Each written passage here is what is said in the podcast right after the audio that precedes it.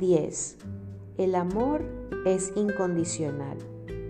Dios demuestra su amor para con nosotros en que siendo aún pecadores, Cristo murió por nosotros. Romanos capítulo 5 versículo 8. Si alguien te pregunta, ¿por qué amas a tu esposa? o ¿por qué amas a tu esposo? ¿Qué dirías? La mayoría de los hombres mencionaría la belleza de su esposa, su sentido del humor, su bondad, su fortaleza interna. Quizá hablarían de su capacidad para cocinar, su don para decorar o de lo buena madre que es. Probablemente las mujeres dirían algo sobre lo atractivo que es su esposo o sobre su personalidad. Lo elogiarían por su firmeza y por su carácter estable. Dirían que lo aman porque siempre está allí cuando lo necesitan. Es generoso, es servicial.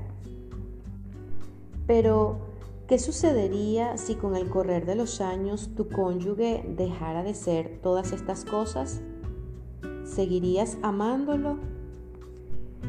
En función de lo que contestaste antes, la única respuesta lógica sería no. Si todas las razones por las que amas a tu cónyuge tienen que ver con sus cualidades y luego esas mismas cualidades desaparecen de repente o con el tiempo, el fundamento de tu amor se esfuma. El amor solo puede durar toda la vida si es incondicional. La verdad es la siguiente. El amor no lo define la persona amada, sino la que decide amar. La Biblia se refiere a esta clase de amor con el uso de la palabra griega ágape. Es distinto de las otras clases de amor, el amor fileos, que significa amistad, y el amor eros, que significa amor sexual. Por supuesto, tanto la amistad como el sexo ocupan un lugar importante en el matrimonio y forman una parte esencial del hogar que construyen juntos como esposo y esposa. No obstante, si tu matrimonio depende por completo de tener intereses en común o de disfrutar de una vida sexual saludable, los cimientos de tu relación son inestables. El amor fileos y el amor eros son más receptivos por naturaleza y pueden fluctuar según los sentimientos.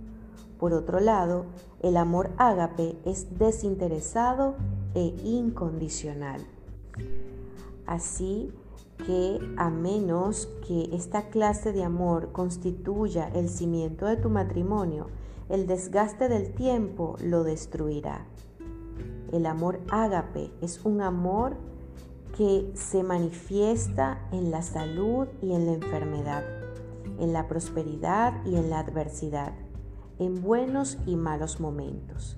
Es la única clase de amor verdadero. Esto se debe a que es la clase de amor que Dios tiene. No nos ama porque lo merezcamos, sino porque Él es amoroso. La Biblia dice, en esto consiste el amor, no en que nosotros hayamos amado a Dios, sino en que Él nos amó a nosotros y envió a su Hijo como propiciación por nuestros pecados.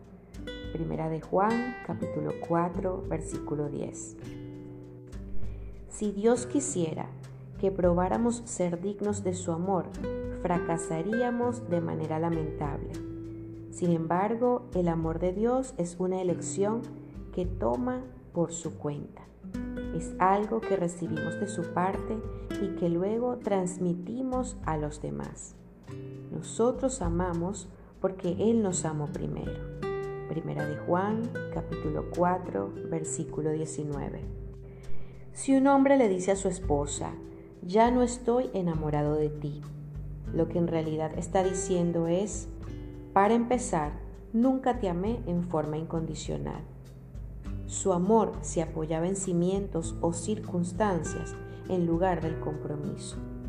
es el resultado de edificar un matrimonio sobre el amor fileos o el amor eros. Los cimientos del amor en el matrimonio deben ser más profundos que una simple amistad o una atracción sexual.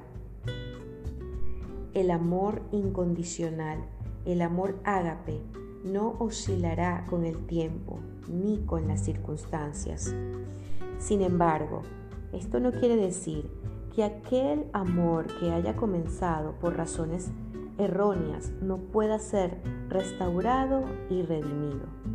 Es más, cuando construyes tu matrimonio con el amor ágape como fundamento, los aspectos de amistad y romance de tu amor se vuelven aún más atractivos que nunca. Cuando el disfrute mutuo como mejores amigos y amantes tiene su fundamento en un compromiso inquebrantable, experimentas una intimidad que no puede lograrse de ninguna otra manera.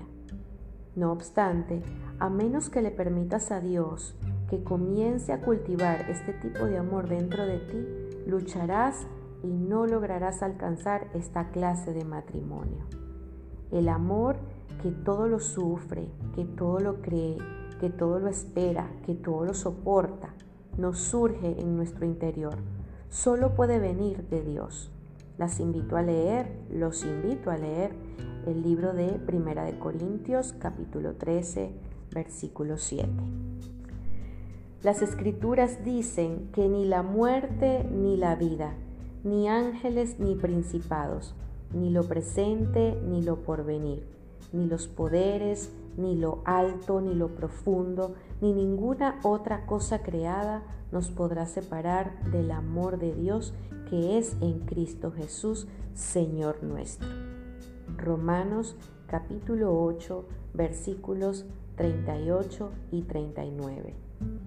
Es la clase de amor que Dios tiene y por fortuna, si quieres, puede transformarse en tu clase de amor, pero primero debes recibirlo y transmitirlo. Y cuando tu cónyuge comience a vivir cómodamente bajo su sombra, no debes sorprenderte si amarlo te resulta más fácil que antes. Ya no dirás, te amo porque, ahora dirás, te amo y punto. En nuestro desafío de hoy, haz algo fuera de lo común por tu cónyuge, algo que pruebe tanto a ti como a él que tu amor tiene su fundamento en tu decisión y en nada más. Lava su auto, limpia la cocina, compra su postre favorito, dobla la ropa lavada, demuéstrale amor por la pura satisfacción de ser su compañero, su compañera en el matrimonio.